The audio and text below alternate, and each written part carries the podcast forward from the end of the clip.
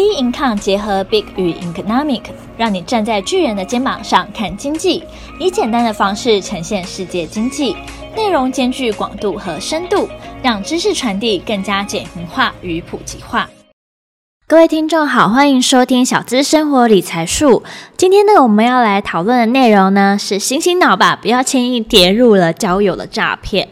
还记得我们小时候啊，那爸爸妈妈不是都会接到我们绑架的电话，甚至我们可能自己都会接到，就说啊，你的小孩现在被我绑架了，然后电话那头可能就在哭说，哦，爸爸妈妈什么之类的声音。但有一些像我们可能小时候自己接到的时候，我们可能就跟他说，呃，可是我就是小孩，然后诈骗集团就会挂电话。但现在啦，大家呢有手机也非常方便，都可以随时联系到小孩。那社会呢也变得算蛮安全的，所以不太有这种绑架的事件。但是呢，在中国大陆比较偏乡那边，真的还蛮多的。像之前就有闹很大的新闻事件，大家也可以去查一下，好像是徐州，好像生八个小孩的妈妈，后来被证实说，真的她原本是一个大学生，然后后来可能整个人被掳走，然后到了偏乡去。反正，在大陆那边，有些时候还有一些人肉贩子就对了。那现在呢，大家啦比较常接触到诈骗，就会偏向说是网络，让诈骗呢可以接触到各个的族群，然后各个年龄层的受害者其实都有，像小朋友也有啊，小朋友可能呃是被威胁，或者是说有一些买些点数，这些都有。那要怎么样分辨这些假的投资？而且呢，现在要分辨这些假的投资平台，其实越来越困难。它的平台呢，越做的越有模有样。像是 Netflix 啊，不是就有推出两个还蛮热门的剧，就是有关于人设上面的一个诈骗，分别是讲一男一女的，一个是创造安娜，一个是 Tinder 大片图。那不知道大家有没有去看？尤其是 Tinder 大片图呢，就蛮符合我们今天在讲的主题。主要就是在交友软体上诈骗，用自己呢在社群上光鲜亮丽的来包装，实际上是要骗取钱财。尤其是在剧中，男主角他骗了很多欧美的女生，也让那些女生认为说：哇，你那么有钱，应该都不会骗人。殊不知一骗啊，就让受害者背了几百万的贷款。他也是用真人哦，也用真脸，但是他很会用这些社群媒体的行销，甚至他拿这些他骗过的钱，也去买一些。嗯，很高级的车啊，还有什么私人的飞机啊，等等的，让这些女生啊就觉得说他真的是超级富豪。那富豪呢，有难的时候呢，拿些钱来帮助他呢，也是 OK 的，不怕呢他还不出来。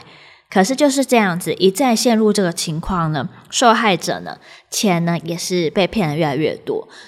而且现在还有更多是这种 AI 换脸。伪造一个假人的假身份，而且诈骗呢，他们其实都有一套商业化的资源了。他们呢，可能用一个假的照片，那聊天的脚本啊、机器人啊，都已经用好，还有包括说会去了解说受害者喜欢什么，他们可能就使用哪些素材，也会对被害者啊嘘寒问暖，让那些非常渴望有段恋爱关系或是面临低潮状况的受害者呢，就会很容易陷进去。那骗子啊，通常都是非常温柔，都是非常的 nice 嘛，甚至呢，后来会开始传一些啊，希望你不要那么累，不然我们一起打拼，一起为了未来，然后一起做一些投资的内容。但是呢，这些投资啊，要么是说拿你的钱，类似说去代操，不然就是把你的钱拿去虚拟货币投资。那你把钱汇到某个户头，钱就不见了，或是说现在不是听到很多阿姨辈的嘛？会陷入美军男友的交友陷阱当中，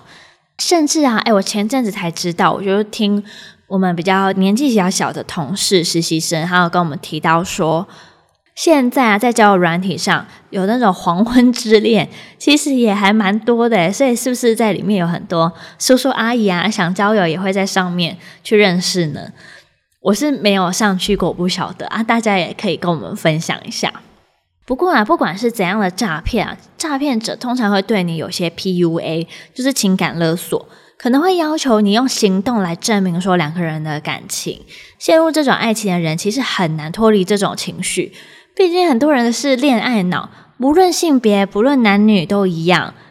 那我听到还也还蛮多金融业的会去用交友软体的方式来冲自己的业绩，那我自己也觉得还蛮扯的，因为我自己有。呃，朋友还有朋友的女朋友，她真的会去交友软体上去认识别人呢。但是我觉得你去上面，然后利用别人想要认识另外一半的心，想有爱情的心，然后去做一些可能是为了自己生存也好，或是想要不劳而获、比较简单的去取得这些钱财，我觉得都非常的不可取。但我还是要规劝的，所有有在接触交友软体的大家，有些时候真的要清醒一点，不要觉得自己好像是很唯一、很特别，在交友软体上就可以遇到一些帅哥美女，好吗？大家一定要拿起镜子，好好看一下自己。因为啊，我真的听到还蛮多朋友在交友软体上遇到的人，有些时候真的，嗯、呃，蛮不好的。当然也不是全部，我的确也听过很多在交友软体遇到很不错的人，后来甚至有结婚的也有。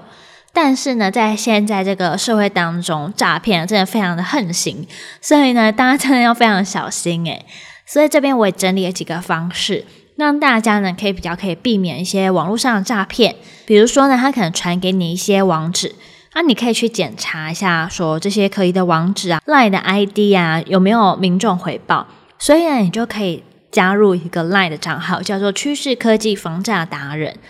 那这边它是跟刑事局有做合作，所以呢，它可以直接来检索确认网址，还有 LINE ID 呢有没有被检举。而且它很多的网址啊、网页都以假乱真呢，因为有些时候你搜寻引擎第一个东西，它不是说你要查那个东西，它有些时候是它投入了广告，所以会在第一个。那它可能比如说多一个字母。或是说像 类似好了，不是很多人都会说，可能买到爱迪达，它可能在英文上叫什么 Adidas 或是什么之类，就一个字母改一下，然后你乍看之下好像是同一个牌子之类的。但是呢，在呃网络上，现在很多的网页可能也是这样子，可能多一个英文字母，让你好像一开始看不出来，乍看之下好像就是如此。所以呢，网页呢常常真真假假，大家呢。呃，一一定要去注意，说这到底是不是真的这个网站。还有呢，我觉得最重要是说，你如果真的在交友软体上认识了一个人，那你也要跟朋友多多讨论。那在网络上的交友呢，你跟他见面之后，也要给朋友看过，不要傻傻，然后就闷在那边，然后好像说都不跟大家讲。但是实际上，朋友呢也可以给你一个抽离你的立场，在第三者的角度来看这件事情。尤其是呢，你当然要避免说你太快了去透露你的一些个资、电话号码或是 email 都是。像是 email，也许大家觉得没什么东西，但是 email 啊，有些时候也可以查到蛮多的信息。尤其是在 email 上，很多人会习惯把自己的资讯，因为名字、生日都写在上面。那这个的话，可以就变成诈骗者可以搜集的一些资讯来源。还有一点就是说，你永远不要给别人钱。如果说有人在约会网站跟你要钱的话，你绝对不要给。诶，难道说他周边没有人借，一定要找到一个就网络上认识的人借吗？也是非常奇怪的嘛。现在借钱的渠道呢，有非常非常的多，他可以跟自己的朋友借啊，跟自己的爸妈借啊，也可以透过一些像是银行啊，就是贷款的方式，其实都可以。怎么会想到说用在你这边呢？去找你呢？所以我觉得说，你大家也不要觉得哇，我好像没有给他，好像丢了面子，或是说好像又不够爱他，不够尊重他。任何的感情啊，都是要建立在就是彼此尊重，还有彼此的信任上面。那有钱这种交扯的话，就很容易变得非常复杂，不管是在感情或者朋友都是一样。尤其是现在诈骗非常非常的多，那大家一定要小心哦。那我们今天的小资生活理财术就到这边结束。那如果呢，你有在交友软体上面有怎么样一个故事啊，有什么样的经验的话呢，也欢迎到我们的 Instagram 或是脸书专业跟我们做留言做分享喽。那麻烦大家呢，在我们这个节目呢，可以打个五颗星的好评。那我们下期节目见喽，拜拜。